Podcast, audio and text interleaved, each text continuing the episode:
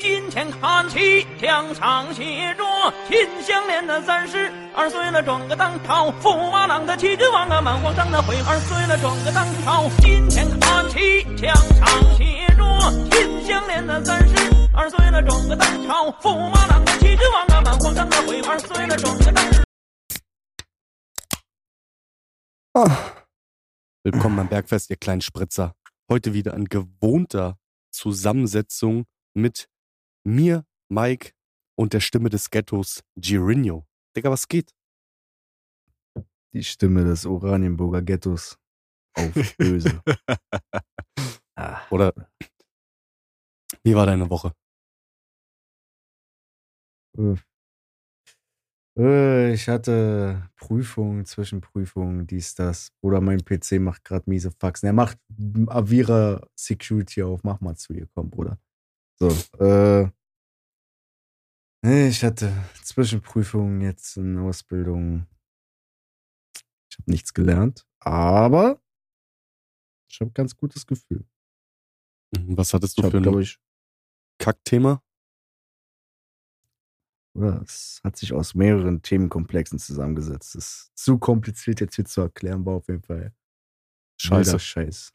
War auf jeden Fall wilder, wilder Scheiß, ja, ja. War das, war das so eine, so eine, so eine eklig lange Prüfung oder war das so ein ganzer Prüfungstag? Äh, es waren drei Prüfungen, a eine Stunde. Boah, Digga, da hätte ich ganz wenig Bock drauf. Das erinnert mich an die Uni-Zeit. Da hatte ich auch mal so einen Tag mit drei Prüfungen. Zwei davon schriftlich, eine davon mündlich.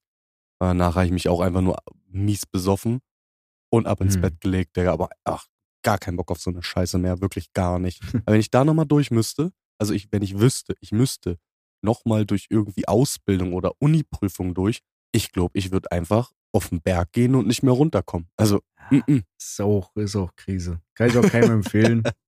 So, versucht, versucht mit anderen Sachen euer Geld zu machen. scheiß auf Bildung. Nicht mit Tschüss. Ausbildung oder Uni oder irgendwie so, keine Ahnung, werdet, macht Onlyfans oder irgendwie sowas. Ich schwöre dir, mit OnlyFans als Mann wahrscheinlich relativ schwer. Also ich kenne tatsächlich zwei Jungs, die mit OnlyFans Geld machen. Und das ist als Mann gar nicht so einfach. Als Frau, glaube ich, ist das wesentlich einfacher, weil einfach aus dem Grund, guck mal, wie viele Frauen sind bereit, Geld in die Hand zu nehmen, um Männer nackt zu sehen? Also ich würde sagen, so null. So meine Frage gewesen. Das können die ja bestimmt einsehen in ihren Insights so. Ja, ja. Haben die halt mehr männliche oder mehr weibliche Abonnenten? Die haben beide über 90 Prozent weibliche. Äh, männliche meine ich. Okay. Ja, der eine verkauft zum Beispiel, der eine verkauft wirklich getragene Socken von Arbeit von sich. Perfekt. Ähm, und das kaufen einfach andere Kerle. Und äh, der andere macht Videos, die, boah, Bruder, ich würde solche Videos jetzt nicht machen. Ähm, aber die werden auch nur von Kerlen gekauft, Digga. Also schwierige, schwierige Videos. praktisch hat er sozusagen, sozusagen das Gay-Publikum auf seiner Seite. Nice. Bruder, wo wir gerade dabei sind, ich habe eine mieswitzige Story, die mir von einem Kumpel erzählt wurde, den wir beide kennen. Kann ich jetzt aber nicht im Podcast sagen. Kann ich dir nach dem Podcast sagen. Als Maul, Digga. Pass auf. Einer von den Jungs wollte letztens so sich Massage geben lassen. Ja. Und ist dann zu so einer Massage äh, gekommen. Weißt du, so Body to Body. Du weißt, was ich Mhm. meine? Von so einer kleinen Vietnamesen, Ch- Chinesen-Tante.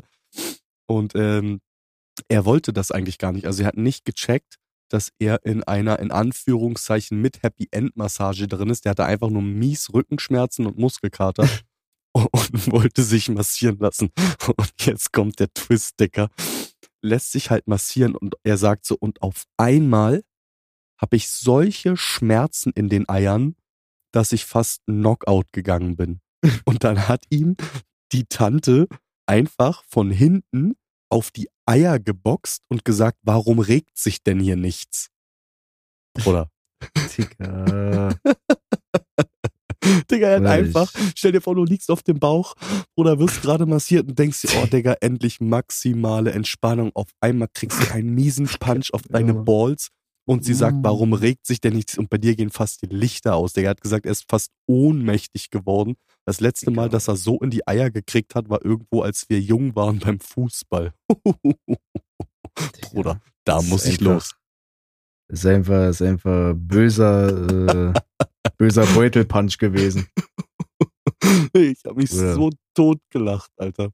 Oh, scheiße. Warum macht Wenn wir, sie schon, so? wenn, wenn, wenn wir schon bei dem groben Thema sind, wichtige Frage, wichtige Frage, ab wann würdest du Ronaldo einblasen? Gar nicht. Lüge. Gar nicht. Nee, Digga, auf gar keinen Fall. Lüge. Nein, warum sollte ich, Digga? Was, was will ich? Jeder, warum? jeder will Ronaldo einblasen, Bruder. Frage Ja. ist, ab wie viel Geld? Also, oder für kein Geld der Welt nehme ich einen fremden Schwanz in den Mund. Walla, nein. Guck mal, du musst das so sehen. Okay. Mit einer Mio hast du heute ja nicht mehr ausgesorgt. Und mit 10 Mio, jetzt bis zum Rest meines Lebens, mit dem, was ich mir davon so kaufen würde, Bruder, würde auch nicht reichen. Da wären wir schon so bei 20 bis 30 Millionen, wo ich mir wahrscheinlich überlegen würde, ob ich einem Typen einen lutsche und den Finger in den Arsch stecke und mir dann ins Maul schießen lasse. Weißt du, was ich meine? Also, sorry, aber dann sind wir schon bei, bei 20 bis 30 Mios, wo ich sage, ich lasse mir von dem Typen ins Maul schießen, Digga. Aber dafür kriegt er auch Minimum drei bis vier Finger in den Arsch, damit wenigstens ich ein bisschen Spaß bei der Mhm. Sache habe. Mhm. Mhm. Und bei dir? Ja, auch so 20, 30 Euro. Also wenn ihr, wenn ihr irgendwelche reichen Rapper oder Sportler kennt, die unbedingt mal eingelutscht haben wollen, damit sie sehr viel Geld loswerden.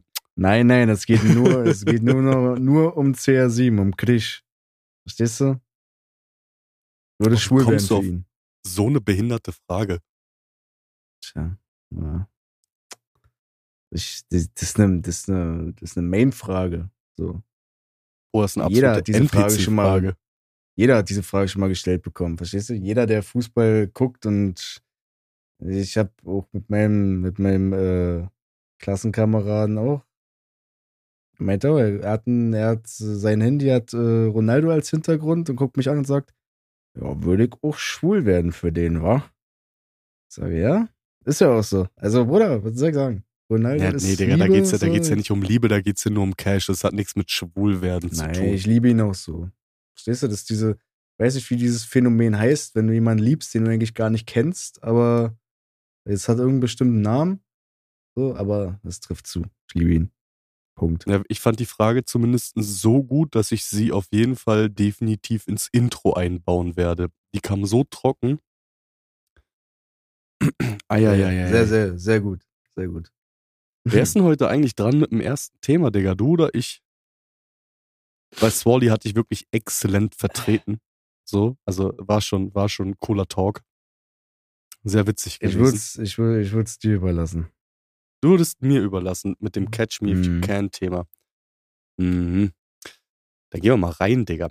Hast du in letzter Zeit irgendwie mal so Netflix oder sowas gesehen und bist auf den Film Die Schneegesellschaft gestoßen? Nö. Okay, würde ich sagen, wenn ich dir heute was, was ein Abgefahrenes erzählen. Ich habe tatsächlich den Film selber nicht gesehen, aber ich habe mehrere Podcasts gehört in den letzten ein, zwei Jahren, die sich mit dem Thema beschäftigt haben. Und es ist ein relativ interessantes Thema. Also es geht letztendlich um Flugzeugabsturz aus dem Jahr 1972, der die Überlebenden zum Kannibalismus zwingt. Und ähm, nur über diesen Kannibalismus überstehen sie 72 Tage gefangen in den Anden im Tiefschnee. Und ähm, ich möchte heute ein bisschen was über die wahre Geschichte hinter dem Film Die Schneegesellschaft erzählen. Worum geht's? Am, dritt, äh, am 13. Oktober 1972 zerschellte ein Flugzeug der uruguayischen Luftwaffe an einem Berghang in den Anden, natürlich, wie immer alles in den Shownotes verlinkt. Und zu diesem Zeitpunkt befanden sich 45 Menschen an Bord von Flug 571. 72 Tage später, Bratte, waren nur noch 16 von ihm am Leben. Dieses Unglück dient halt wirklich in einer Reihe von Filmen, Büchern und Serien als Vorlage. Und das jüngste Beispiel ist in dem Fall halt die, der Netflix-Film Die Schneegesellschaft, ähm, in dem erzählt wird, was sich in den Monaten zwischen Absturz und Rettung an der Unglücksstelle auf dem Berggipfel abspielte. Und das schon relativ krass. Also der Charterflug 571 sollte 1972 die Mitglieder der Rugby-Mannschaft Old Christians Club von Montevideo und Uruguay nach Santiago äh, in Chile bringen. Und an Bord befanden sich neben den Sportlern dieser Rugby-Mannschaft auch ihre Betreuer und einige Angehörige sowie weitere Passagiere, ähm, die in Beziehung zur Mannschaft standen, weil es damals ein Charterflug war und je mehr Leute in diesem Flugzeug saßen, desto billiger wurde letztendlich mhm. die Reise für die. Naja. Problem ist, als sich das Flugzeug seinem Ziel nähert, ähm, bat dieser Co-Pilot, der hieß Dante Lagurara, den Flughafen Santiago per Funk um Landeerlaubnis. Die Maschine ging in den Sinkflug und hier kommt ein dickes, fettes Problem, Digga. Die Piloten hm. hatten die Position des Flugzeugs falsch bestimmt. Und als das Flugzeug sozusagen durch die Wolkendecke flog und sich dem Boden nähern wollte, da wartete nicht die Landebahn von Santiago, sondern ein abgelegener Gletscher, der sehr, sehr hoch in den Anden liegt. Und es kam letztendlich zum Crash, den nur 33 Passagiere überlebten. Und hier wird die Story relativ interessant.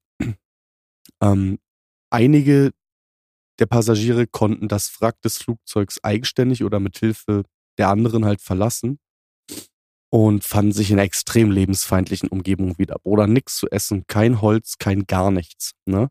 Mhm. Und am Anfang ähm, gab es echt nicht viele, die irgendwie das Zeug dazu hatten, sozusagen da die Führung zu übernehmen. Ähm, und der Schluss, zu dem sie letztendlich kam, war so radikal wie unausweichlich. Ne? Wenn sie nicht selbst sterben wollten, mussten sie die Toten essen. Also haben die nach ein paar Tagen, nachdem sie sich, wir haben erstmal Essen gesucht, Kleidung gesucht, die Toten aus dem Flugzeug geschafft, die Wände stabilisiert mhm. und ähm, Plaste, alles möglich verbrannt. Die hatten nicht viel, Digga. Die hatten Wein, Süßigkeiten und Marmelade. Das war das Einzige, was sie an Bord zu essen hatten. Und für, ich glaube, anderthalb, zwei Wochen oder so, weil sie halt erstmal nicht dem Kannibalismus äh, äh, äh, betreiben wollten, gab es ein Glas Wein und ein Stück Schokolade pro Tag zum Essen. Bruder, würdest hm. du damit zwei Wochen auskommen? Ich würde mies crazy gehen. Ja. Das ist schwierig. Schwierig. Ähm, Roberto Canessa ist einer der, würde ich sagen, Hauptfiguren letztendlich. Ähm, auch einer der Rugby-Spieler und der hatte zu dem Zeitpunkt vier Semester Medizin studiert. Und irgendwann, also die haben sich auch in Gruppen eingeteilt, die Schwachen äh, äh, äh, die halt verletzt waren, haben nicht so viel machen müssen wie zum Beispiel die Gesunden. Ne? Und dieser Roberto Canessa hat auch in seinen äh, Memoiren geschrieben, ähm, den ersten Schnitt, den sie machen, da waren sie zu viert und jeder von den Jungs hatte irgendwie eine Rasierklinge oder eine Glasscherbe in der Hand. Und damit haben sie vorsichtig die Kleidung von dem Körper dieser Person geschnitten, die Haut ah. weggeschnitten und dann die Muskelfasern rausgenommen und ähm, wen es zu essen gab, das haben sie auch niemals verraten. Damit niemand wusste, wen sie sozusagen gerade aufgeschnitten haben. Und das finde ich schon sehr, sehr, sehr, sehr heftig. Ähm, letztendlich ja. wollten die halt auch nicht auf den Tod warten. Ne? Am Nachmittag des 28. oder 29. Oktobers ist eine weitere Katastrophe passiert. Und ähm, alle haben sich sozusagen im Unterschlupf, also in diesem Flugzeugwrack äh, befunden und haben geschlafen. Und auf einmal gab es halt so ein richtig lautes Getöse und eine Lawine ist vom Berg abgerissen. Die Schneemassen haben das komplette Flugzeug unter sich begraben. Acht Menschen sind dabei halt ums Leben gekommen, weil die halt einfach erstickt sind. Also wenn du 30 Sekunden unter Schnee begraben bist, dann dann hört schon auf. Also maximal eine mhm. Minute kannst du überleben und danach setzt sozusagen schon fast äh, der Tod beziehungsweise der Gehirntod ein, weil das, das, das äh, Gehirn einfach nicht mehr mit Sauerstoff sozusagen versorgt wird. Daraus ja. haben sie sich befreit, was extrem krass ist ja letztendlich. Und dann gab's eine zweite Katastrophe, über die oder über die, den Köpfen von denen sind Flugzeuge hinweggeflogen. Drei Stück. Und die haben übelst gehofft, dass die Flugzeuge die halt sehen. Und das eine hat hm. sozusagen auch so, weißt du, so mit den Flügeln gewackelt. Und wenn Flugzeuge so mit den Flügeln wackeln, heißt das eigentlich, ey, wir haben euch gesehen, wir kommen. Aber Bratan, es kam nie jemand. Hm. Und Anfang Dezember, Bruder. das ist richtig heftig, Bruder. Stell dir mal vor, ne, du siehst Flugzeuge über dich hinweg fliegen, machst Feuer, alle winken mit den Armen, dies, das, und du denkst, okay, es kommt Hilfe, aber es kommt keine. Und am nächsten Mhm. Tag kommt auch keine. Und am übernächsten Tag kommt auch keine. Und da musst du halt irgendwann anfangen, realistisch zu werden. Also Anfang Ja. Dezember waren halt nur noch 16 Personen von diesen 33 am Leben und die mussten sich entscheiden, sollten sie bleiben oder was unternehmen. Ne? Also gingen drei der Männer, unter anderem dieser Canessa, dieser Roberto, der Nando Parado und Antonio Vizintin auf eine Rettungstour. Und äh, die wollten einen Rettungsversuch starten und wollten sozusagen den Berg hinter denen erklimmen und auf der anderen Seite Hilfe holen. Und die dachten halt die ganze Zeit, die wären schon in Chile, aber Mhm. waren sie halt einfach nicht. Das heißt, sie sind auf den Berg hochgestiegen und haben erwartet, dahinter das Flachland von Chile zu sehen und eine Straße, Autos oder irgendwas. Aber mm, mm, da waren nur noch mehr Berge. Und dieses, also allein, allein die Vorbereitung, allein die Vorbereitung für diese Rettungsmission dauerte irgendwie zwei Wochen. Die haben sich Sachen genäht, die haben äh, die Flugzeugsitze auseinandergenommen und so weiter und so weiter, um sich irgendwie darauf vorzubereiten. Die haben sich das Aluminium, die Schienen, das Metallgestänge aus dem Flugzeug genommen für Gehstöcke, für Skier. Die haben sich den ganzen Scheiß selber gebaut mit den Leuten, die noch übrig waren und sind dann halt losgezogen. Ne? Und am 12. Dezember brachen die auf. Drei Tage später kehrte der Vizintin, der eine allein ins Camp zurück, ähm, weil der Proviant so gering war, dass er nur für zwei prinzipiell gereicht hat und er ist sozusagen zurückgegangen und wusste ja, die können halt noch weiter die Toten essen, weil die sind tiefgefroren. Mhm. Und die Erfolgschancen sind natürlich wesentlich höher, wenn der Proviant für zwei anstatt für drei Leute reichen muss. Am 20. Dezember, ja, also acht Tage später, ähm, erblickten Canessa und Parado einen chilenischen Hirten namens Sergio Catalan Martinez und informierten ihn über ihre Lage. Und die waren sozusagen auf der einen Seite des Flusses und der Hirte auf der anderen Seite des Flusses. Und am Anfang, wir konnten ja alle Spanisch, sozusagen hat er die gesehen, aber er dachte, das wären irgendwelche Soldaten, irgendwelche Spitzel, irgendwas und ist halt weitergeritten und hat denen sozusagen auf Spanisch gesagt, so, ey, ich komme morgen wieder, ich komme morgen wieder. Die haben da ausgeharrt, haben halt ein bisschen Holz, dies, das gehabt, haben sich Feuer gemacht, haben sich in ihre Schlafsäcke gelegt und gewartet. Dann kam der zurück, dann hat der mit einem Stein, also an einem Stein befestigt, ähm, ein Stück Papier und einen Stift über den Fluss geworfen. Die haben da drauf geschrieben, was passiert ist, haben den zurückgeschmissen und haben wieder einen Tag warten müssen, bis dieser Hirte dann letztendlich mit richtiger Hilfe zurückgekommen ist. Ne? Das, Digga, das ist einmal Hölle und zurück, Alter. So. Hm. Ähm, Ja.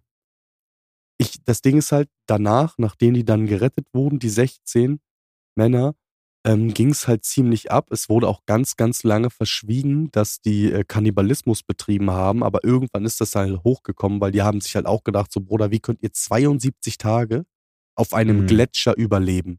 Ne? Naja. Und äh, da haben sich dann halt auch die Nachrichten überschlagen, weil das waren halt auch alles Christen, Bruder. Das war eine Rugby-Mannschaft aus einem Kloster. Ähm, und bis, also es gibt einige Memoiren, einige fühlen sich bis heute natürlich bei der ganzen Sache äh, äh, schuldig.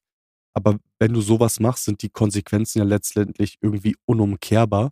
Ähm, ich glaube, die Kirche hat äh, damals auch äh, nicht die besten Worte für die gehabt, aber du musst dich erstmal in so einer Situation befinden, bevor du da Deswegen, irgendwie was, was sagen kannst. Ich habe auch ganz, ganz lange darüber nachgedacht, was würde ich tun. Aber ich glaube, jeder von uns, der überlebt hätte und 72 Tage lang auf einem Gletscher verbracht hätte, einige Bruder hatten gebrochene Beine von Lawinen, von, von dem Absturz oder irgendwas. Die sind sozusagen ohne ärztliche Versorgung, nur mit diesem äh, äh, Roberto Canessa, der halt vier Semester lang irgendwie Medizin studiert hatte, der hat die alle notdürftig versorgt Mhm. ähm, und zusammengeflickt.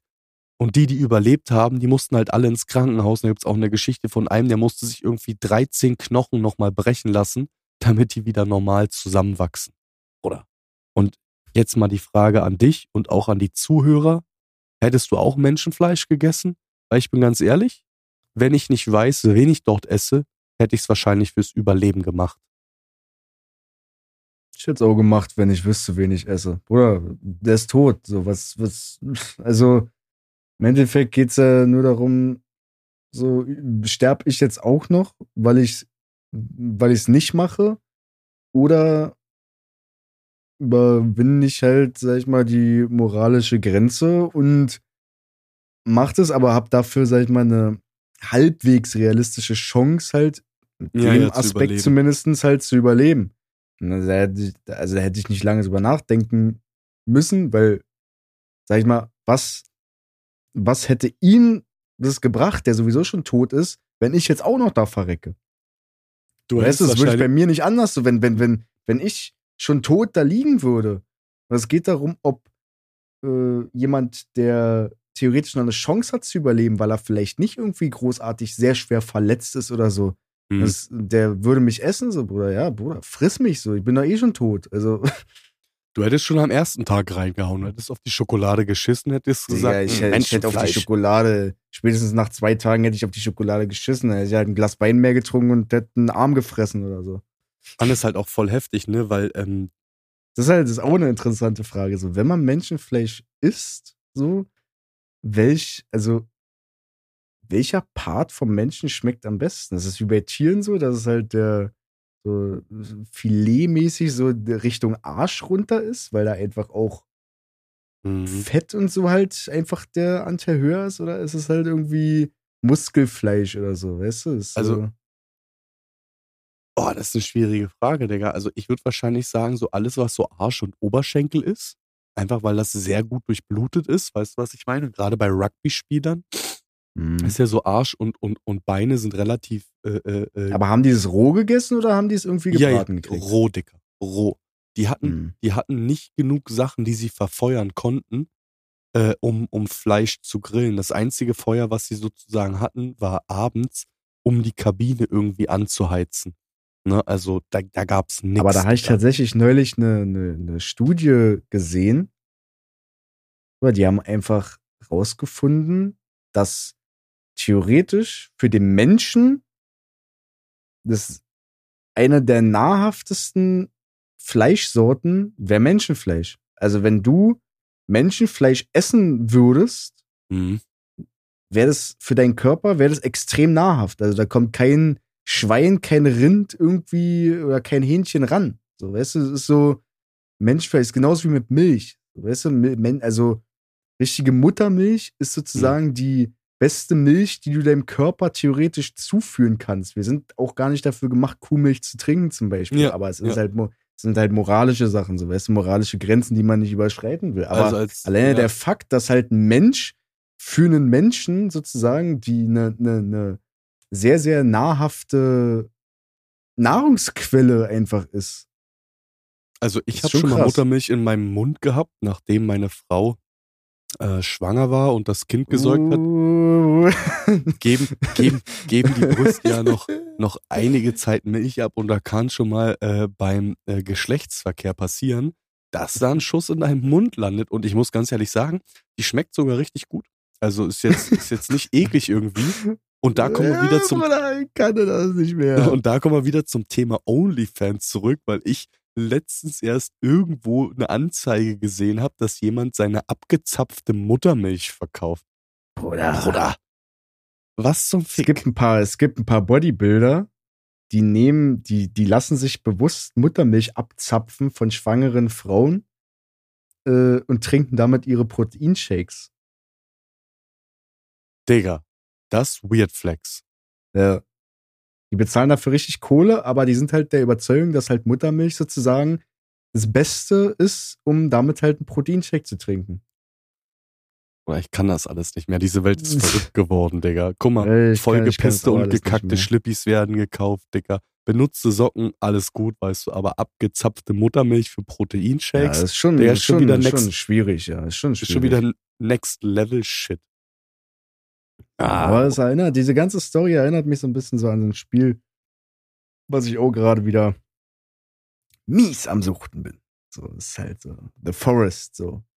oh, kenne ich gar Es ist, nicht. ähm, ist, ist im Prinzip, äh, ja, jetzt nicht genau die Story, aber es ist auch so, weißt du, du stürzt ab und äh, bist halt auf einer einsamen Insel und äh, musst halt, baust dir so eine Base und dann kommen halt Ureinwohner, Mutanten und so und die kannst du halt töten und fressen. So.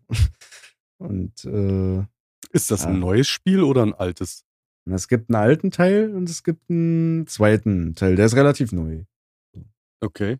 Und du spielst? die Sp- was, das ist Den halt so Open World mäßig, ne? Das ist halt Open World mäßig, nicht, also es ist kein, ist jetzt kein äh, PvP, so, sondern es ist halt Mhm. geschlossene Lobby, so, auf ein, also du kannst mit Leuten zusammenspielen, aber nur auf einem privaten Server, so mäßig. ist halt PvE, Player versus Environment sozusagen. Hm, Ja, du kannst dich zwar auch gegenseitig töten, aber es macht halt keinen Sinn, so. Äh, weil du musst ja im Team spielen, um irgendwie zu überleben. Aber es ist, äh, ist schon relativ, sag ich jetzt mal, realistisch auch gemacht. Also du kannst zum Beispiel, also du musst halt darauf achten, so dass du halt wirklich immer genug isst, genug trinkst, so dass du genug Schlaf kriegst, um ausgeruht zu sein. So, äh, kannst dich halt Heißt- künstlich hochboosten mit Energy Drinks und Energy Riegeln und sowas, ne? Also Heißt das, du wirst bei dem Spiel zum Kannibalismus gezwungen? na, gezwungen nicht, aber du kannst es halt machen. Das ist Teil vom Spiel. So ist es dein. Du kannst natürlich auch Tiere jagen gehen, so, aber du kannst halt auch einfach die Ureinwohner, die zu dir kommen, die greifen dich ja an, so. Und greifen Mhm. deine Base an und wenn du die halt umlegst, so, dann kannst du die zerhacken und kannst die fressen. Oh, perfekt, Alter. Dann, dann würde ich ja sagen, dadurch, äh, äh, dass wir gerade gelernt haben, dass äh, Menschenfleisch das Beste für den Menschen ist, ist das Spiel ja sogar relativ nah an einer nachhaltigen äh, Energiequelle dran. Ich glaube, der Kannibale von Rothenburg hat auch einmal gesagt, wenn du einmal Menschenfleisch irgendwie gegessen und roh genossen hast, dann kannst du nicht aufhören, das zu essen. Also es gibt auch ganz viele Leute, die sagen, das macht psychisch was mit dir, wenn du bewusst Menschenfleisch isst. Ähm, das finde ich schon Ja. krass. Jetzt ist die Frage, ganz ehrlich, wenn du die Chance hättest, nicht, wir reden nicht von roh, sondern einfach nur so einen ganz kleinen Würfel, weißt du, so zweimal zwei Zentimeter. Menschenfleisch, was wirklich gebraten, gewürzt und so ist, einfach nur, so das ist die einmalige Chance. Du weißt nicht von wem, du weißt nicht wie und was, sondern du, es ist, du weißt, es ist Menschenfleisch, aber es ist halt gebraten, garniert, alles Mögliche so und du musst, du kannst diesen Würfel jetzt essen, um einfach zu testen, ob wie schmeckt, Ich keine Ahnung, um rauszufinden. Ich weiß es nicht. Wahrscheinlich müsste ich mich dafür äh, nach China oder nach Epstein Island begeben. Ich weiß es nicht, Digga. Also ich glaube, dadurch, dass wir in Deutschland leben, haben wir sowieso alle schon Hund und Katze gegessen. So von den ganzen Asia-Stores in den 90ern und 2000ern. 110 Prozent haben wir da schon irgendwas davon drin gehabt. Oder das ist eine ganz schwierige Frage. Ich glaube, also ich habe auch schon Känguru und, und, und Krokodil und andere Sachen irgendwie probiert. Ich weiß es nicht. Ähm, das ist halt auch so eine moralische Frage. Also A, wäre das legal, ne? Wenn jetzt jemand sagt, ja, ich möchte bitte an Menschen Oder verfüttert. zerpflückt es jetzt nicht. Einfach ja oder nein. Würdest du es machen oder nicht? Kann Ohne ich nicht jetzt sagen, irgendwelche Digga. gesetzlichen Aspekte oder so mit einzu. Äh, ich, ich, also, Es würde Boah. keiner erfahren. Gehen wir davon aus, es würde keiner erfahren. Nur für schwierig, dich. Digga. Oder müsste ich, da müsste ich eine Münze werfen, glaube ich. ich. Ich weiß es nicht. Ey, wirklich, ich, ich kann das nicht sagen, weil das ist halt, es hat halt für mich, da ist ein moralischer Aspekt dabei. Es, es gibt für mich Linien im Leben, die, die kann ich nicht übertreten. Weißt du so, ich bin ein Arschloch, aber ich bin ein liebevolles Arschloch. So. Und das ist so eine Nummer, boah, weiß nicht. Das ist schwierig. Ich glaube, ich würde es wahrscheinlich am Ende des Tages probieren, aber mein Kopf sagt nein. Weißt du, was ich meine? Ich würde es auch probieren. Mit Barbecue oder Mayo? Das ist schwierig. Cocktailsoße wäre wild. Ich liebe Cocktailsoße. Ja. Stimmt, Seitdem, seitdem wir jetzt hier einen Döner haben, der mit Cocktailsoße macht, boah, Bruder, oh, oh. Aber bei Cocktailsoße gibt's auch wilde Unterschiede. Also es gibt auch richtig, richtige Ja. Trash-Cocktailsoßen. Ich Ja. habe jetzt in Bayern endlich einen guten Döner gefunden.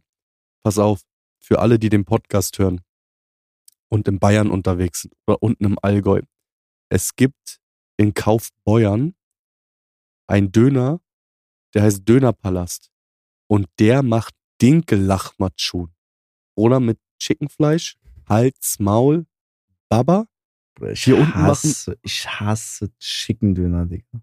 Ja, nee, der ist nicht so fettig. Der ist richtig, das ganze Fett ist rausgelassen. Das ist richtig geiles, zartes Fleisch. Aber Bratte, ich freue mich drauf, wenn ich in ein, zwei Wochen wieder in Berlin bin. Das erste, was ich mache, ist zu Murat gehen und erstmal einen ordentlichen Döner essen und mir noch einen zweiten holen, den ich mir einpacken lasse, damit ich ihn später kalt fressen kann. Oder? Also Mhm. für jeden, der hier zuhört, der irgendeinen Bruder hat, der einen Bruder hat oder einen Cousin, der Dönerladen hat, geht nach Bayern und macht Berliner Döner in Bayern. Ihr verdient euch dumm und dämlich. 10% dann bitte in meine Sparbüchse rein, ja? Danke dir, Bratte. Danke dir, Bruder. Ich mache euch hier auch Standort klar, dies, das. Ich habe schon mittlerweile gute Connections, aber 10% in meine Tasche. Der Geschäftsmack. Mhm. Ja, nur abschließend zu sagen, hat mich schon gut gecatcht. Ich guck mir nachher den Film mal an. Ey, der, also ich weiß nicht, wie Ist der neu? Film. Oder ist Ja, ja, ja, ja, der ist, der ist neu. Der ist, der ist erst vor ein paar Monaten oder dieses Jahr sogar erst rausgekommen. Aber die Story an sich ist halt unglaublich krass. Ich kann ja auch noch mal einen Podcast dazu geben. Aber es Kannst geht direkt um die Story oder ist es nur so Ja, ja. grob aufgefasst? Nein, nein, es geht richtig um die Story. Der Film, der Film ist auch knapp, glaub anderthalb, eine Stunde 40 oder so ist der lang. Mhm. Ähm, ich, ich weiß halt nicht, inwiefern der Film an der Wahrheit dran ist, aber ich glaube schon relativ nah. Na, ich kenne jetzt die Eckpunkte der echten Story und dann gucke ich mir Ja. den Film an und dann kann ich ja nächstes Mal sagen, ob's Ja, ansonsten hätte ich halt auch noch zwei Podcasts für dich, die das wirklich gut aufgearbeitet haben. Kann man sich mal so zum Einschlafen geben. Ich, das ist so geil, Digga. Du bist wahrscheinlich der einzige Podcaster, der keine Podcasts hört. Wallah. Nö. Digga, gar keine Zeit dafür. Digga, wann soll ich Podcast hören? Ja, wenn du mit dem Hund rausgehst oder wenn du Ja, dann gehe ich mit dem Hund raus und genieße, dass ich draußen bin und in der Natur und so. Da will ich keinen Typen haben, der mir ins Ohr labert. Okay, und wenn also ich koche, dann gucke ich mir irgendwelche YouTube-Videos an, wo Leute rumschreien. Also ich höre Podcasts meistens abend, wenn ich irgendwas zum Arbeiten habe oder tatsächlich auf Arbeit. Dann gehe ich immer zu meinem Chef und sage, guck mal, gib mir mal ein paar Aufgaben, wo ich ein, zwei Stunden nicht mit irgendwelchen Menschen reden muss. Und dann renne ich bei uns durchs Haus und mache Sachen, wo ich nicht mit irgendeiner Produktion oder mit irgendeinem Star oder mit irgendeinem Comedian oder irgendeiner Band quatschen muss. Hab einfach Poller am Ohrdecker und mach meinen Scheiß. So höre ich Podcasts. Ja, das geht bei mir Oder- auf Arbeit leider nicht. Oder weil ich halt einen, einen 40 Minuten Arbeitsweg habe, halt auf Arbeit hin und Arbeit Rückweg. Das habe ich auch nicht. So, also wann soll ich Podcast hören? es, an alle Hörer, hört fleißig weiter, weil ich mache das gerne, ich laber gerne Scheiße, aber ich höre mir die Scheiße halt nicht selber an. Möchte ich übrigens nochmal sagen, wir haben E-Mail gekriegt. Wir sind unter den, also wir sind auf Platz 112 der Comedy-Podcasts und unter den Top 200 der Wissenschafts- und Geschichtspodcasts. Ähm, Wenn es Scheiße-Laber-Podcasts geben würde, wären wir wahrscheinlich unter den Top 10. Aber die gibt's halt Safe. einfach leider nicht. Ja, da kann man auch mal ein bisschen appreciaten und sagen, danke, liebe Hörer, dass ihr Danke. uns das ermöglicht habt. Cash ist bis jetzt noch nicht reingekommen, aber Deswegen müsst ihr ein bisschen nachhelfen auf PayPal, ihr wisst, ihr wisst. So. Ey, ohne Scheiß, ich würde das mies feiern, wenn wir einfach weiter wachsen und dann einfach äh, dieses oder nächstes Jahr auf einem Podcast-Festival auftreten und unseren Podcast halt einfach vor 2.000, 3.000 Leuten auf einer Bühne aufnehmen. Würde ich anders fühlen, Digga. Würde ich anders fühlen. Das wäre wild. Würde ich, würde ich auch anders. Ich würde zwar gerne auch vor 3.000, 4.000 Leuten äh, äh, spielen, so, aber Ich würde auch lieber live vor 2.000, 3.000 Leuten unsere Songs präsentieren, aber wir haben einfach mit unserem Podcast nach drei Monaten äh, mehr Hörer als äh, der durchschnittliche Deutschrapper. Game einfach schon gefickt, Digga. gedribbelt, gedribbelt, der Salome, gedribbelt. Ja. Na, Bruder, pass mal auf. Was wenn hast du wir mich? schon, wenn wir schon dabei sind, dann gehen wir jetzt mal in die Deepness. Mhm. Wir gehen ein bisschen in deine Richtung. Wir gehen heute ein bisschen in True Crime rein, du weißt. Ui. So. Okay, was ist das für eine nice Story? Weil True Crime ist eigentlich nicht so meins, aber ich habe mich in letzter Zeit auch mal ein bisschen äh, mit so True Crime Sachen beschäftigt. Und Bruder, da gibt's wilde Stories, wo ich mir auch einfach an den Kopf fasse und denke, was geht in diesem Hurensohn vor? Oder in dieser das wirst Hurentochter? gleich, wirst du gleich auch denken. Oder wir gehen nach Österreich. So. Oh, nicht dieser Kinderficker-Wichser. Mm. Sagt dir der Name Josef Fritzl was? Natürlich sagte mir was. Das war genau Ja. der, an den ich gedacht habe. Ja, und auf den gehen wir heute ein bisschen ein. Oha. Um den mal ein bisschen aufzudecken. Ja, Beziehungsweise er wurde aufgedeckt so. Aber. Oder. Also. Josef Fritzl wurde 1935 in Amtsstätten geboren. Das ist in Österreich anscheinend. So, keine Ahnung. Und 2008 oder lass mich lügen, vielleicht auch ein bisschen später, aber auf jeden Fall ist 2008 hatte das Ganze dann ein Ende, was ich gleich erzählen werde. Wurde er verurteilt. Weißt du ungefähr wegen was? Boah, ich weiß nicht mehr genau, wie die Dame hieß, aber hat der nicht. Entweder hat der Mädchen irgendwie entführt und das jahrzehntelang irgendwie bei sich im Keller äh, äh, sozusagen eingesperrt und auch mit ihr, glaube ich, ein Kind gezeugt oder so. Äh, oder das war irgendwas anderes, aber ich glaube, das war das, was ich gesagt habe. Ja, es war ein bisschen weiter ausgeprägt. Also,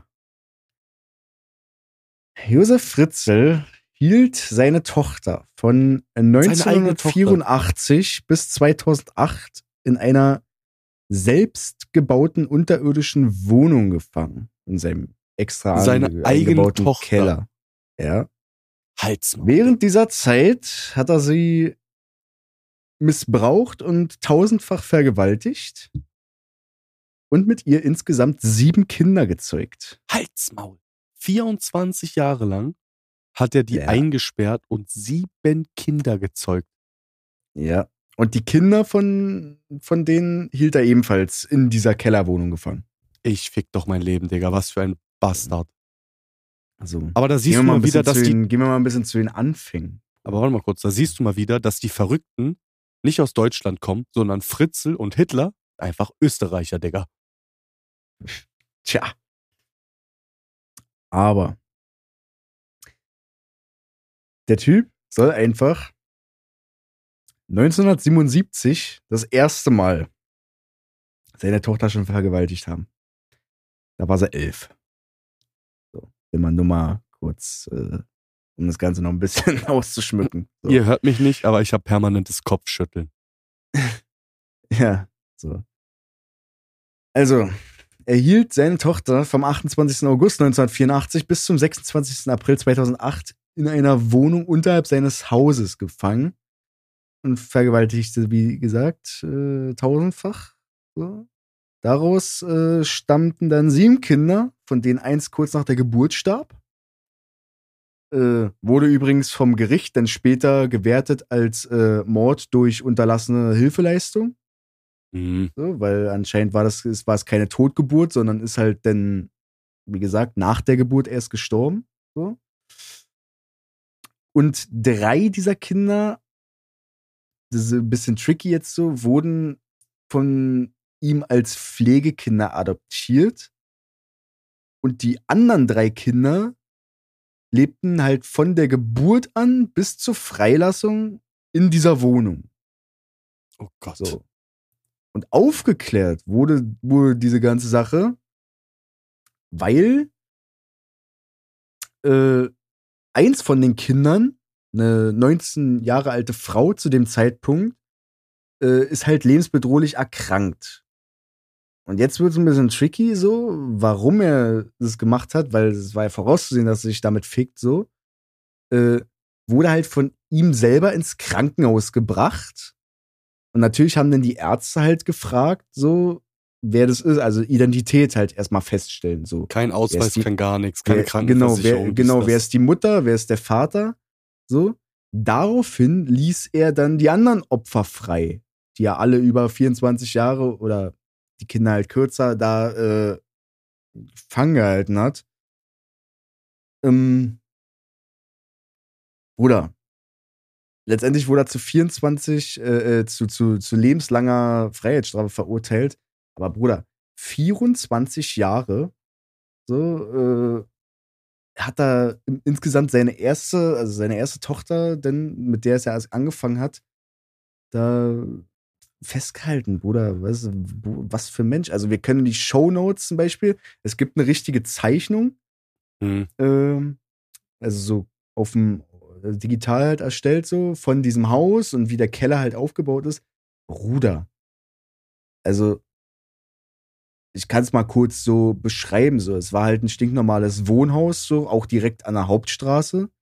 So, dann hat er es voll unterkellert gehabt und hat hinter einem versteckten Zugang, was hinter einem Regal in seinem Arbeitszimmer im Keller war, eine verschlossene Stahlbetontür extra eingebaut, die dann halt in einen fünf Meter langen Gang mit einem Schlupfloch zum Hauptraum dieser Wohnung geführt hat. So.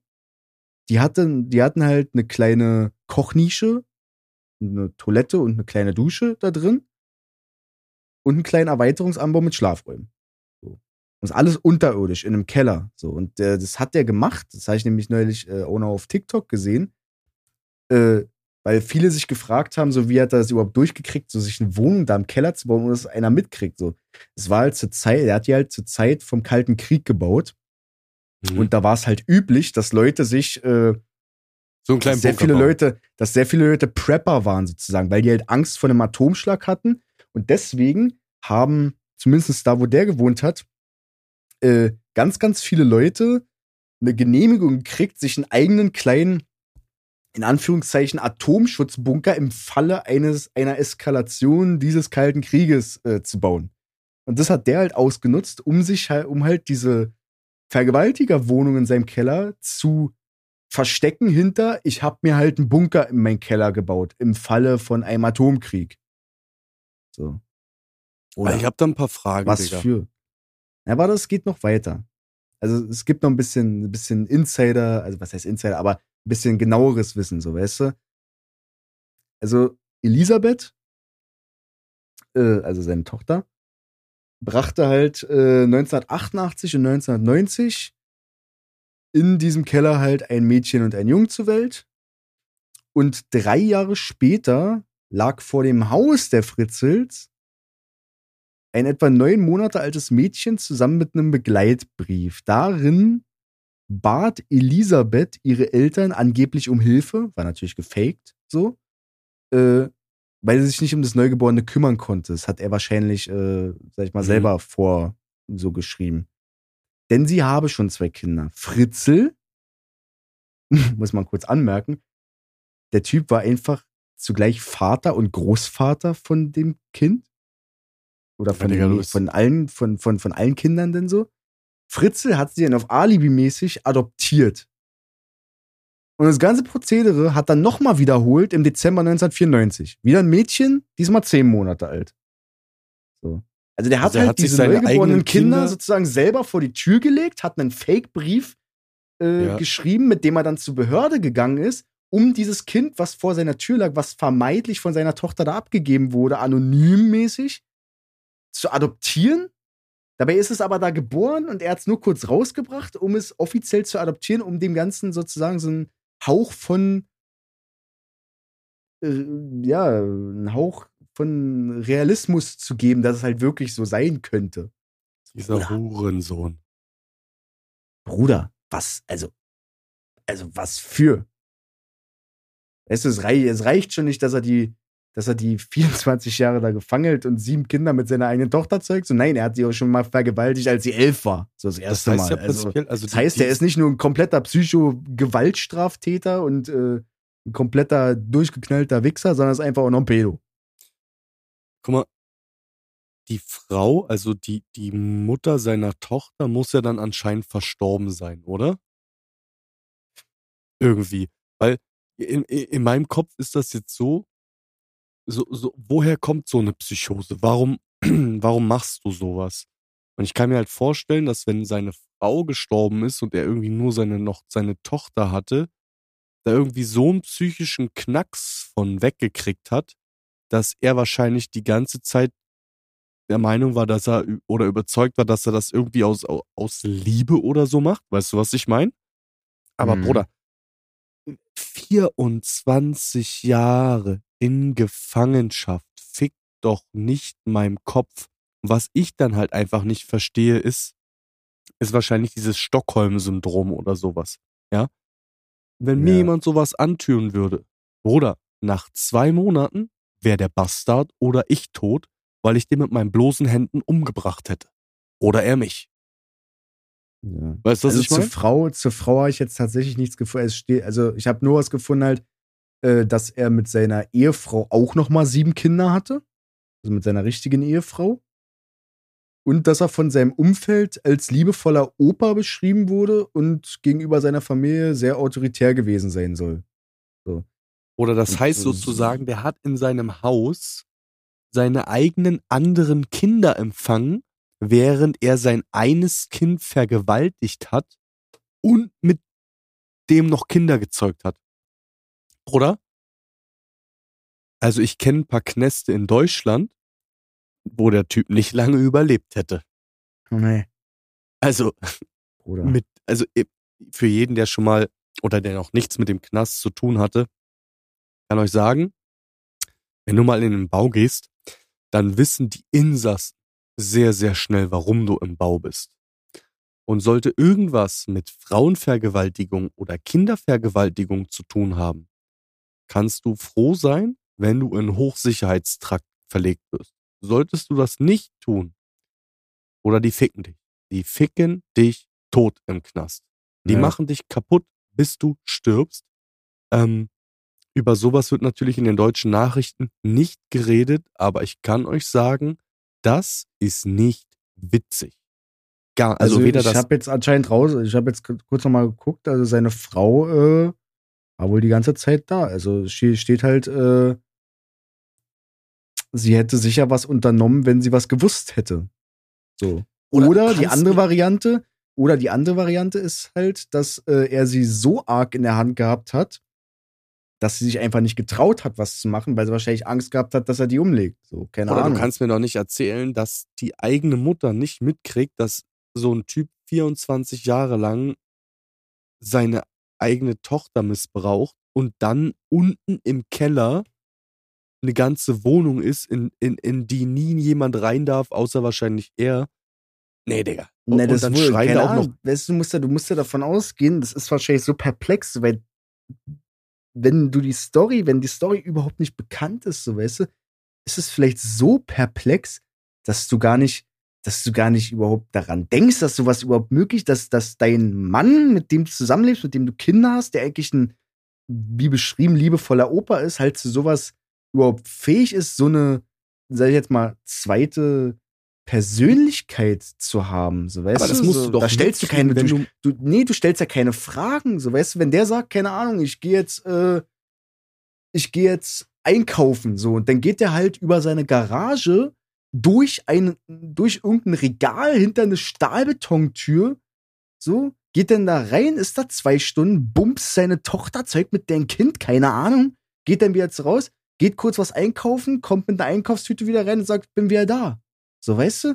Ist halt, warum, solltest du da als, als, als, als Lebenspartner, der ja dem Menschen vertraut, halt Fragen stellen? So. Aber oder ich Irgendwo würde kann ich das Fragen schon verstehen, aber irgendwo, 110 Prozent. aber irgendwo, glaube ich, ist es so, ist es so abwegig, dass du da, dass du gar nicht denkst, dass da irgendwie was sein würde. Also weißt du? entweder war der Typ extrem smart oder seine Frau extrem dumm. Weißt du, was ich meine? Na, das So? war wahrscheinlich eine Kombination aus beiden. Der wird, natürlich muss, der muss ja smart gewesen sein, weil sonst bist du, kannst du ja gar nicht so ein Verbrechen so lange aufrechthalten. Und natürlich musst du auch mit, hm, ist sie vielleicht jetzt nicht die schnellste Checkerin gewesen, so dass sie es halt nicht mitgekriegt hat. Aber Du Bruder, meinst so. Blitz, Blitzmerker der Firma langsam sozusagen. Ja, ja. Ey, Digga, das ist schon, also ich, ich meine, ich kenne die Story so ein bisschen. Ähm, wo ich jünger war, ist das ja alles rausgekommen, hab mich aber nie damit beschäftigt oder mit den Details und Einzelheiten. Und Digga, das ist schon eine ganz eklige, also ist das ist so eine eklige Nummer, weißt du, was ich meine? Weil Mhm. da sind, da sind so viele Sachen, die ineinander greifen, beziehungsweise auch so, so ich kann mir Ja, halt ich weiß gar nicht, man kann ja mal, also die, die Hauptanklagepunkte, ich kann mir halt vorstellen, ich, äh, sind ja so, äh, wie du schon sagst, so viele Sachen. Es ist halt einmal so Inzest, denn Vergewaltigung, denn Freiheitsberaubung, Körperverletzung, Mhm. äh, keine Ahnung, was, was zählt man da noch runter? Mord, so, wurde ja auch angeklagt, wahrscheinlich. Ja, ja. Also nicht wahrscheinlich, sondern wurde ja. Ich kann mir halt wirklich So. einfach nicht vorstellen, dass seine Frau das nicht mitgekriegt hat, weil die muss doch Fragen gestellt haben, wo ihre leibliche Tochter ist. Weißt du, was ich meine? Ja, ja, keine Ahnung, vielleicht hat er da noch irgendwas gefälscht oder so, dass die.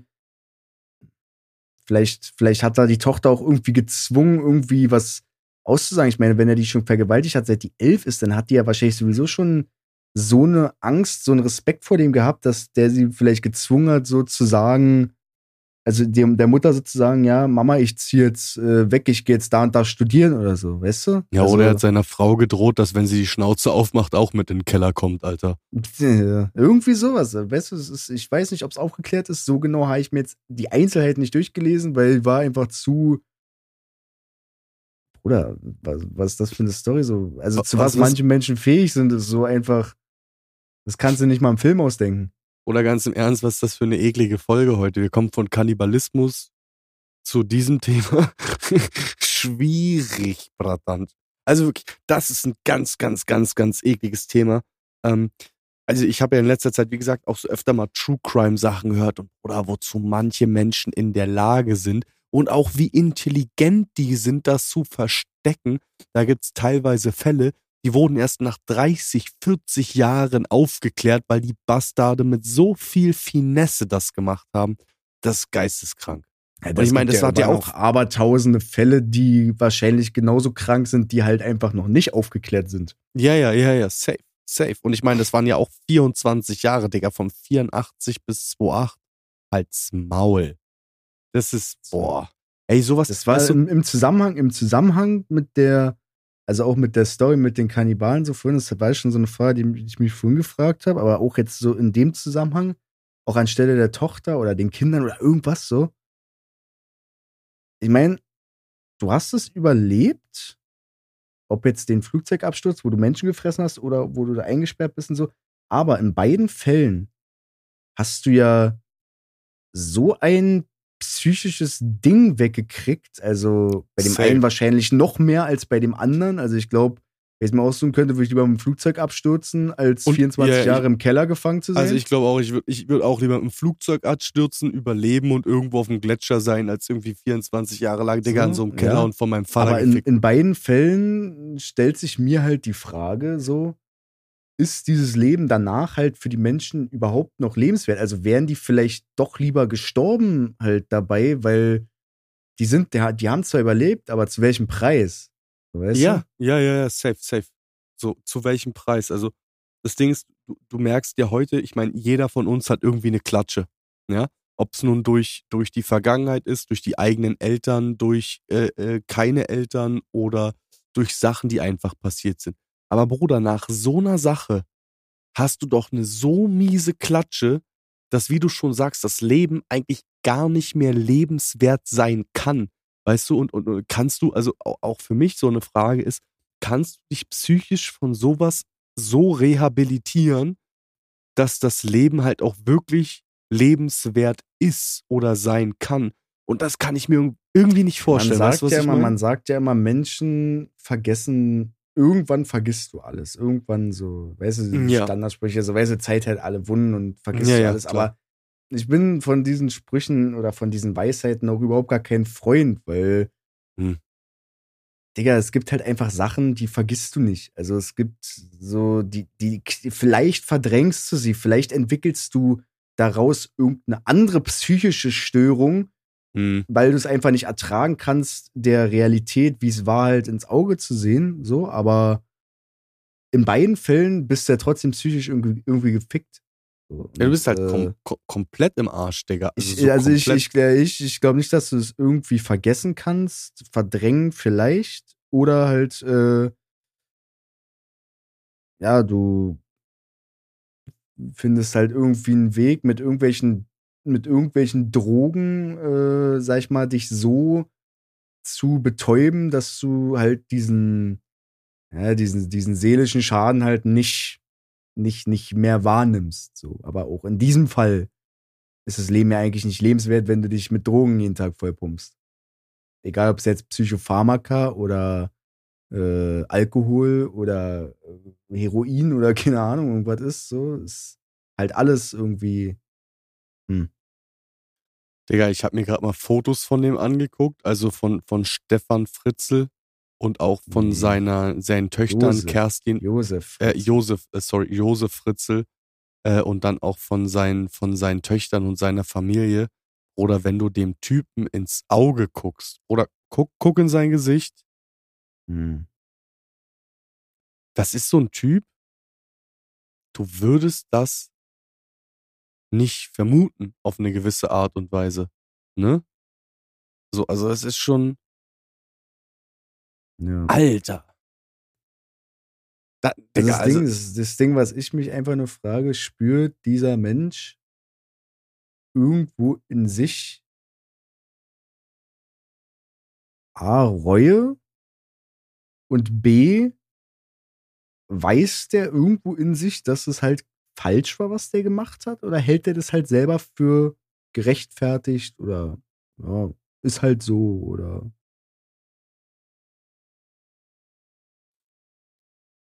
oder ganz, ganz, ganz, ganz schwierig. Ganz, ganz schwierig. Ich dachte halt erst, dass du über Natascha Kampusch redest, weißt du? Aber die war ja nur acht Jahre in Gefangenschaft. Und ich meine, die ist ja mittlerweile auch irgendwie äh, Autorin, Schmuckdesignerin und sogar Fernsehmoderatorin. Ähm, boah, weißt du, das ist so ein Ding, da würde ich tatsächlich, äh, da würde ich einfach mal gern mit dem Opfer einfach reden. Oder es wäre übelst nice, wenn man, klar, es ist ein übelst hartes Thema, aber so jemanden würde ich gern mal im Podcast haben. Und einfach mal mit, mit dieser Person über diese Art von Lebenserfahrung reden. Und wie ist das Leben heute und wie ist das Leben danach und ist es lebenswert oder nicht? Das ist eine absolut eklige, hässliche Nummer. Also, Brody.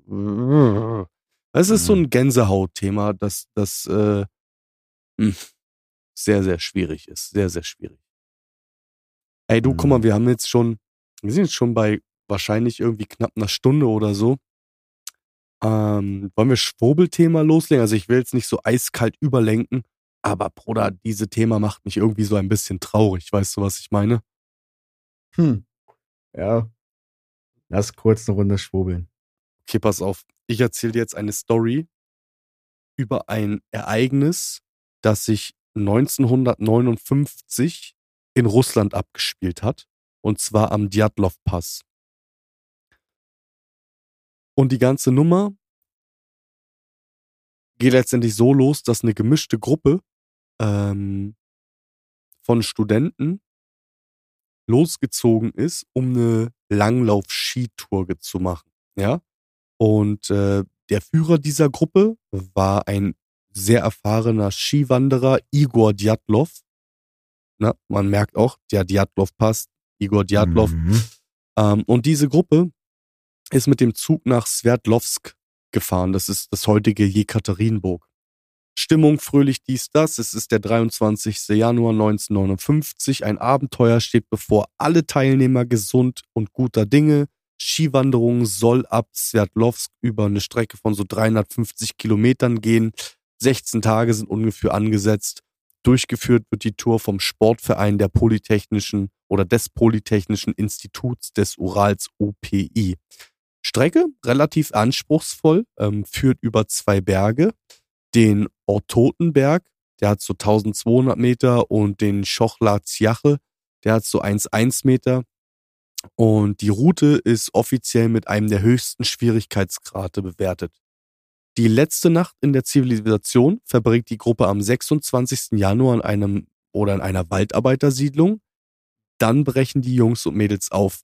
Alle Teilnehmer sind so zwischen 21 und 23 Jahre alt. Lediglich ein Teilnehmer ist älter und das ist Semyon Solotarev, 38, ehemaliger Soldat und durchtrainierter Wanderführer. Der Bre wusste woran, ja. Mhm. Es gab den letzten Tagebucheintrag von Igor Djatlov und der heißt so. Wir müssen ein Nachtlager suchen. Wir steigen südwärts ab ins Osbiertal. Das ist wohl die schneereichste Stelle. Erschöpft erreichen wir das Nachtlager. Es gibt wenig Brennholz. Das Feuer machen wir aus Holzstämmen. Keiner hat Lust, eine Grube zu graben.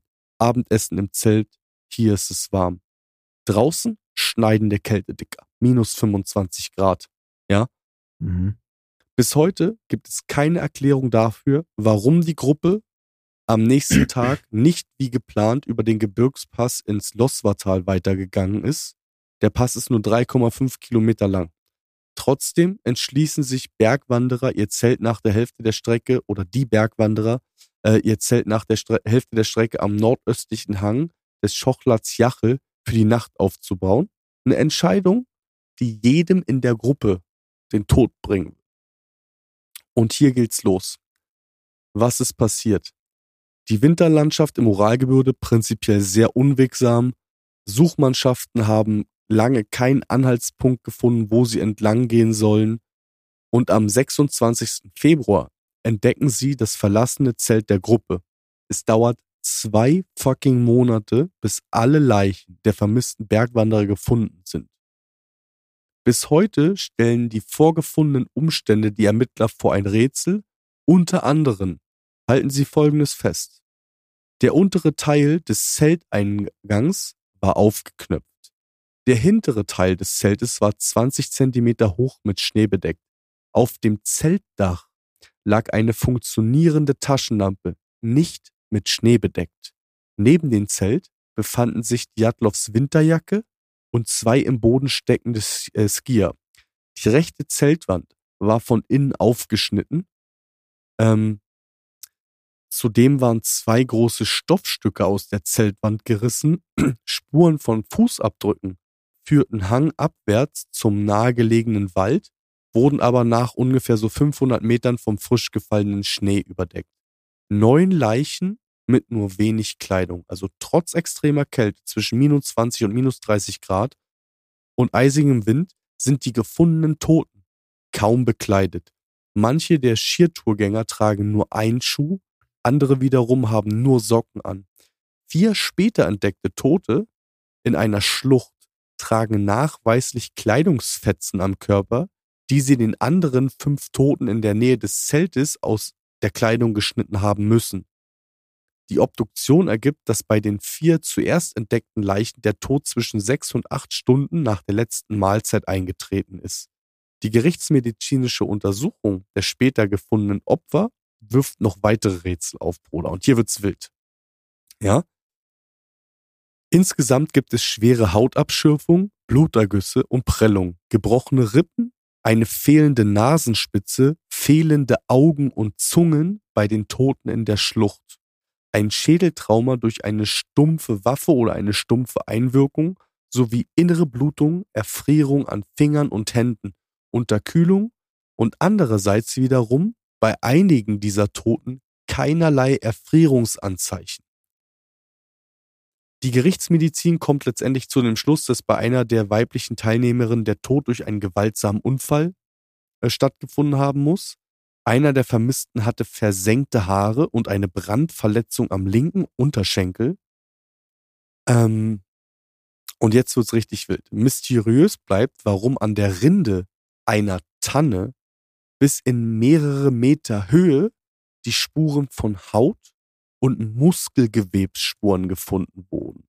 Die einzige Möglichkeit ist, dass jemand den Baumstamm trotz fehlender Äste zum Halt hochklettert und das kann nur aus größter Angst oder Not passiert sein. Ja? Ähm, die Haut der Verstorbenen ist stark gebräunt und einige der Leute hatten, nachdem sie gestorben sind, komplett weiße Haare, bis heute ungeklärt was dort passiert ist. Niemand hat die ganze Nummer überlebt. Und um diese Legende von vor über 60 Jahren ranken sich Alien-Mythen, Yeti-Mythen und äh, diverse andere Sachen. Ne? Also vor allem am Djatlov-Pass, was halt relativ krass ist, es gibt unglaublich viele UFO-Mythen und UFO-Sichtungen, leuchtende Kugeln und so weiter und so weiter und das schon seit Jahrhunderten. Aber oder überleg dir jetzt, du gehst los mit deiner Gruppe und ihr sterbt alle. Und einigen Leuten fehlt die Nasenspitze, Beste, beste Story. die Zungen, die Augen sind raus und einer der Toten wurde auf einer Tanne gefunden, komplett nackt und an der Tanne sind nicht nur Spuren von Haut, sondern von Muskelfasergewebe. Bruder, damit du dir die Haut so abreibst und dich so festklammerst, dass deine Muskeln in der Rinde der Tanne kleben. Brate, was zum Fick ist da passiert? Also ich habe zwei Varianten, die ich mir jetzt Hm? überlebt habe. Überlegt habe, nicht überlebt habe. Äh, Da hat niemand überlebt. also, die erste ist natürlich, um auf Verschwörungsthema einzugehen, dass es da irgendwas gibt, ob es jetzt Aliens oder ein Yeti oder irgendwas ist, aber irgendwas, was da halt lebt und äh, die halt nicht da haben wollte, beziehungsweise auch vielleicht irgendwie Experimente mit denen gemacht hat, dass halt diese komischen Dinge auftreten. M- m- Was äh, genau, weiß ich nicht, da kann ich mich irgendwie nicht festlegen. Würde, Mhm. also vom Ding her, würde ich in dem Verschwörungsthema eher auf wirklich auf so eine Yeti-Art, also irgendwas in die Richtung tippen. Würde aber von den Experimenten nicht hinaus sein, es sind extrem hochentwickelte Yetis.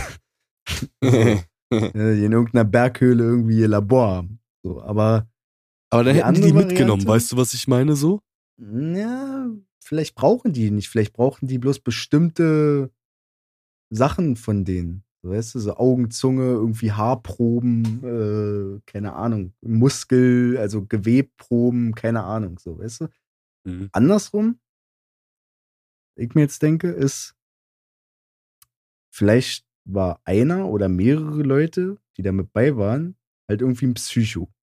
Das Ganze hat sich irgendwie so, es ist eine Aneinander, Aneinanderkettung von verschiedenen Ereignissen, die halt dazu führen. Also zum Beispiel, so warum das Zelt halt zerstört wurde. Ja, vielleicht ist der in dem Zelt ange hat der angefangen durchzudrehen. So, dann haben die sich gewehrt. Bla, einer hat das Zelt zerschnitten, raus, bam, so.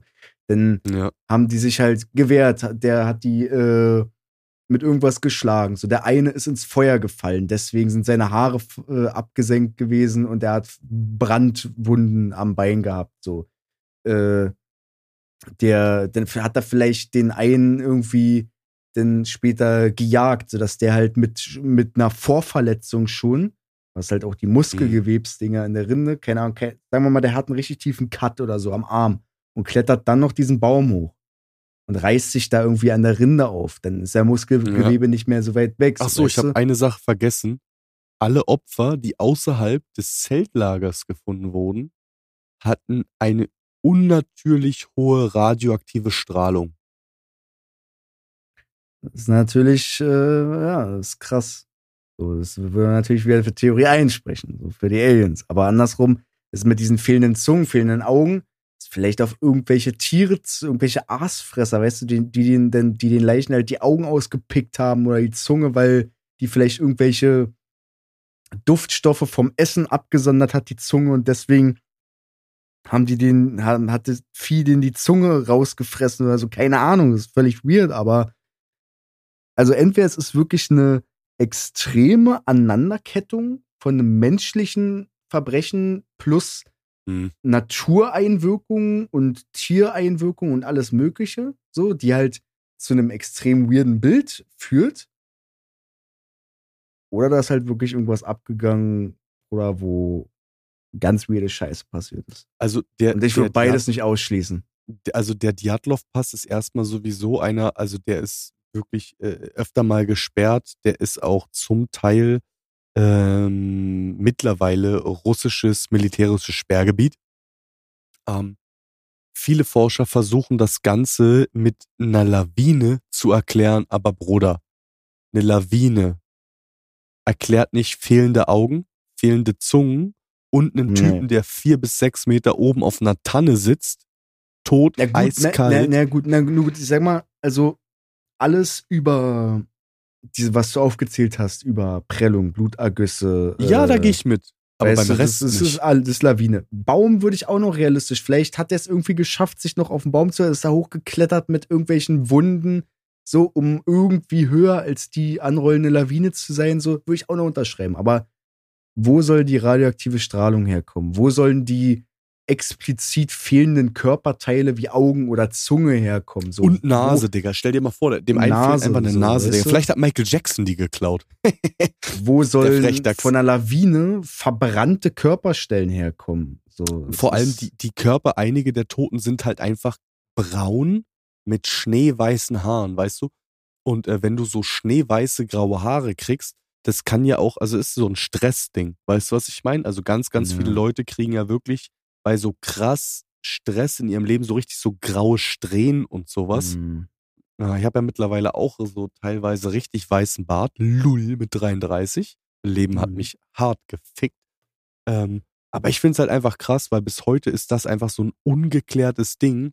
Und das sind so ganz viele Sachen beieinander, die ich mir gar nicht vorstellen kann. Meine Theorie ist, also entweder eine andere Lebensform, also jetzt entweder von der Erde, die gesagt hat, "Hm, yummy, Digga, heute mal wieder Zunge und Augen. Oder es sind irgendwelche, und ich, du weißt, ich stehe nicht auf Aliens, aber irgendwelche andere Aliens-Lebensformen, die sich gesagt haben, heute machen wir mal Experimente. Im Umkreis von ein paar Kilometern ist sie sowieso kein Hurensohn. Hm. Oder dritte Möglichkeit, die Wichser haben einfach Pilze gefressen, hatten einen, diesen, diesen Haftbefehl-Trip, weißt du, was ich meine? Und die Nummer ist da komplett wissen, eskaliert. Haftbefehl-Trip ist. Also, Äh, ja, ja, also, also was mich halt irgendwie komplett aus dem Konzept, also bis zu dem Thema der Radioaktivität wäre ich mit meiner Story mitgegangen, mit diesen Ja. Aneinanderkettung von komischen Ereignissen, aber Radioaktivität ist halt einfach, oder wo Ja. soll die herkommen? Die kommt nicht von irgendeinem Tier, die kommt nicht von einer Lawine, die kommt nicht über, äh, weißt du, die, die kommt nicht einfach so, so weißt du, der, warum sollte der Berg radioaktiv sein? Es sei denn, da ist rein zufällig, was die garantiert auch später gefunden hätten, irgendwie eine Uranquelle direkt unter der Oberfläche gewesen. So, Ja, aber du? selbst dann könntest du wahrscheinlich einfach nicht, also, weißt du, was ich meine? Ähm, die, die, die, die Forscher, die jetzt einfach sagen, ja, ist alles ganz logisch, sie sagen, die, ähm, diese Verschmutzung beziehungsweise die, die, äh, boah, Bruder, mir fehlen gerade so ein bisschen die Worte, aber, aber diese, diese, Digga, leck mich doch am Arsch. Diese Verstrahlung, danke. Diese Verstrahlung kommt von dem Brennstoff, den sie benutzt haben aus ihren Kochern oder nee, Digga. Also nee. Als ob. Also nee. Als ob, Digga. Weißt du, die haben wirklich so hohe Konzentrationsmengen in sich, ähm, dass die hätten schon äh, Astronauten ohne Schutzanzüge hätten sein müssen. Ja, also, und man sagt ja auch, die Leute, oder was heißt man sagt ja auch, aber es gibt ja viele Erzählungen und Theorien, dass die Leute, die wirklich irgendwie mit UFOs oder mit, mit, mit ähnlichen Sachen in Kontakt gekommen sind, oft an Verstrahlung gestorben sind. Aber kann mir auch nicht Ja. vorstellen, dass einfach irgendwie keine El Ahnung, so Aliens in einem UFO einfach runterkommen und sich denken, oh Digga, guck mal, da sind ein paar Skifahrer im Djatlov-Pass, äh, lass mal runter, lass die mal schnetzeln und wieder verpissen. Weißt du, was ich da meine? sind wir natürlich wieder bei einem ganz anderen Thema. Das ist so, wer sagt denn, dass die dann mit dem UFO angeflogen kommen und dann da landen oder so? Es kann aber sein, dass die da irgendwie leben oder untergebracht sind Ja, oder ja, so, weißt klar. du? Das ist ja so, Also keine Ahnung, akzeptiert von der Regierung, wir, meinst du? wir, wir, gehen nicht, wir, gehen nicht, wir gehen nicht vom Marsmenschen aus, so, weißt du? Es ist so, Mhm. wir, äh, wenn wir Aliens denken, denken wir, so fliegen eine Untertasse mit grünen Marsmenschen drin. So. Aber was ist denn, wenn Aliens vielleicht auch irgendwie so, ja, so tierähnlich sind? So, weißt du, die haben höheres Bewusstsein, aber die sind halt tierähnlich. Die, Und da kommen wir die wieder auf die reißen- Skinwalker. Die reißen halt ihre Beute, keine Ahnung, beziehungsweise verhalten sich halt, wie wir es von Tieren kennen. Für die ist es aber mhm. für ihre Rasse normal. So, weißt du, da gibt es tausend Sachen, wie du es auslegen kannst. Ja, safe. Und darüber können, können, wir, können wir uns tausend Stunden unterhalten, aber ja, das ist weirder, weirder Shit auf jeden Fall. Das ist ganz, ganz komisch. Ey, ich würde sagen, wir haben heute schon richtig lange gemacht. Um unsere Zuhörer nicht zu lange zu penetrieren, würde ich hier äh, sagen, wir hören auf. Alle wichtigen Links, wie immer in den Show Notes. Folgt NBS, folgt unseren Solo-Kanälen. Abonniert Bergfest, der Podcast auf Instagram. Sagt es euren Freunden, euren Eltern, euren Großeltern und vor allem vor euren Schwestern. Euren Schwestern. ja. Und ich würde sagen, Digga, äh, chill mit Ö, wir hören uns beim nächsten Mal. Wenn du Bock hast, kannst du irgendwas sagen, aber ich verpisse mich jetzt, ich muss mies pissen A Quadrat plus B Quadrat ist C Quadrat. Ja, jetzt mal, verpiss dich, ciao. 金钱看齐，墙上写着“秦香莲”的三十二岁了，转个当朝；驸马郎的齐君王啊，满皇上的徽二岁了，转个当朝。金钱看齐，墙上写着“秦香莲”的三十二岁了，转个当朝；驸马郎的齐君王啊，满皇上的徽二岁了，转个当朝。